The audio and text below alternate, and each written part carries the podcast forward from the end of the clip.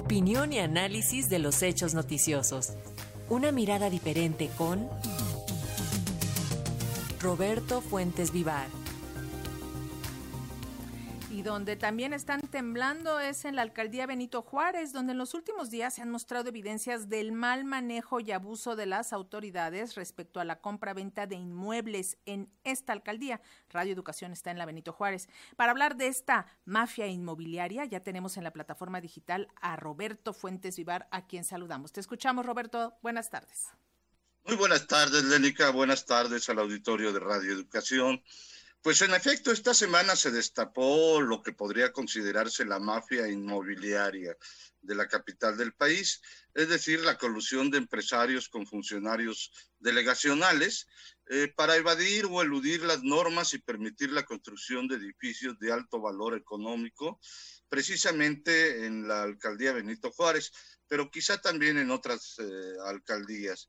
El caso de Benito Juárez es el más escandaloso porque al parecer no solo han sido detenidos ya dos personajes de alto nivel de esa eh, jurisdicción, sino que también hay tres posibles delegados o alcaldes de esta delegación que han sido mencionados como posiblemente implicados en este tipo de operaciones, eh, como son los exalcaldes Cristian von eh, Roerich, Jorge Romero y quizás hasta el actual Santiago Taboada, quien también ha sido mencionado por los eh, por vecinos de la de la alcaldía como pues que solapa este tipo de actuaciones. El modus operandi pues ha sido explicado por el presidente Andrés Manuel López Obrador, eh, por la jefa de gobierno del, de, la, de la capital del país, eh, Claudia Sheinbaum, por el subsecretario de, de Ricardo Mergía Verdeja y pues desde luego por la Fiscalía General del, de justicia de la capital del país. ¿Cuál era este modus operandi? Bien, muy, muy concreto. Eh, sencillamente los empresarios le daban a los funcionarios ya sea dinero en efectivo o departamentos a cambio de favores, eh, básicamente para construir edificios más altos de lo permitido. El caso pues se hizo relevante cuando se, se hicieron por parte de la Fiscalía Capitalina 42 eh, cateos en, en, en, ese número de inmuebles. Estos eh, inmuebles están ubicados en las alcaldías Benito Juárez, Tlalpan, Coyoacán y Miguel Hidalgo. Y ahí, bueno, pues las, las, las autoridades judiciales tienen información que ha permitido precisamente eh, hacer una indagatoria y detectar que este modus operandi de esta red de delincuencia de cuello blanco. En uno de los departamentos precisamente vive el exalcalde Von Roerich, quien actualmente es el jefe de la bancada panista y quien en sus explicaciones más que otra cosa se dedicó a, a decir que se trataba de una venganza política este, del gobierno capitalino, pero nunca explicó bien a bien por qué aparece él en uno de esos departamentos cateados. Eh, incluso también se negó rotundamente a que en la, a que en la en la capital del país, en el Congreso Capitalino, se haga una comisión investigadora del caso. En general, este modus operandi implicaba que estos servidores públicos establecieron ya un sistema muy bien formado de intercambio de favores por medio de colusiones ilegales con constructores y con desarrolladores inmobiliarios. Y ahí, bueno, pues intervenían lo mismo empresas, fachadas, para el otorgamiento y gestión de autorizaciones e incluso extorsiones a empresas dentro de la delegación principalmente Benito Juárez. Incluso se, concretamente hay 10 empresas fantasmas vinculadas a esta organización delictiva.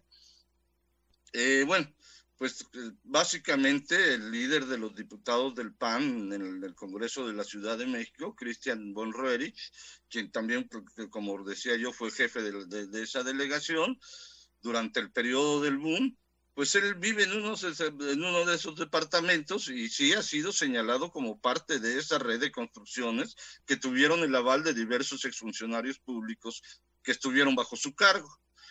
Eh, estamos hablando de que el PAN, pues concretamente la, delegación Benito Juárez es una delegación, una alcaldía totalmente panista, y los funcionarios involucrados, pues son también eh, parte de ese partido político. Y la fiscalía está haciendo pues sus, investigaciones. Hay varias investigaciones, no solo de la fiscalía, sino también parece ser que la eh, unidad de inteligencia financiera está también investigando el caso. Eh, concretamente ayer, por ejemplo, en la Cámara de Diputados de la Ciudad de México, se denunció que el empresario Manuel Álvarez Hernández eh, fue, se quejó de que le habían pedido 80 millones de pesos por cada proyecto para iniciar construcciones de entre 8 y 10 pisos. Esto este, tiene una gravedad bastante fuerte. Incluso hay que mencionar que hoy varios medios dan a conocer que, el, producto de todo este enredo de la que se puede decir la mafia inmobiliaria es puede ser de hasta 500 millones de pesos. Pero aquí también quizá valdría la pena investigar si nada más están los funcionarios del PAN o los eh, miembros eh, del PAN o también de otros partidos. Al respecto hay que mencionar, por ejemplo, que pues hay que habría que checar y cruzar datos con otras investigaciones. Por ejemplo, el que era el titular del Instituto de Vivienda con Miguel Ángel Mancera, Raimundo Collins, ese que hace aproximadamente un mes fue visto paseando en, en, Washington cuando el presidente Andrés Manuel López Obrador estaba por allá, pues ese personaje es investigado y se encuentra prófugo es investigado por el uso ilegal de facultades en la compra de terrenos. ¿Realmente podría estar ligado a esta mafia eh, inmobiliaria? Esa es una pregunta. Otro es el exsecretario de Desarrollo Urbano, también con Miguel Ángel Mancera, Felipe de Jesús González, quien tiene una ficha roja de la, de la, Interpol por un presunto caso de desvío de fondos públicos destinados también a, la rehabilitación de edificios afectados por el terremoto de 2017, pero que también estuvo muy ligado con algunas operaciones. Otro caso más es el de Julio César Serna Chávez, eh, quien era la mano derecha de Miguel Ángel Mancera durante su gobierno en la capital del país y quien fue detenido por varios eh, motivos, eh, por varios delitos en noviembre pasado.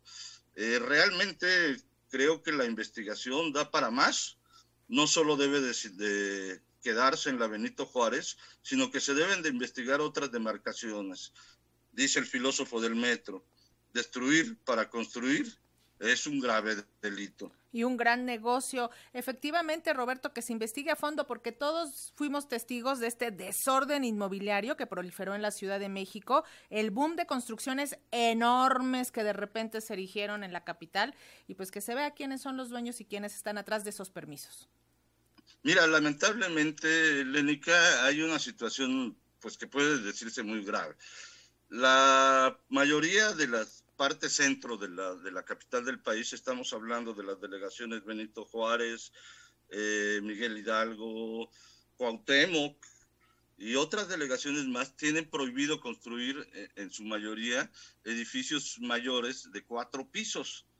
Sin embargo, vemos cómo hay infinidad de edificios que se hicieron hace poco tiempo, en, eh, hace cuatro, cinco, seis años, otros que también se están haciendo actualmente, que no son de cuatro pisos, que son de muchos pisos más.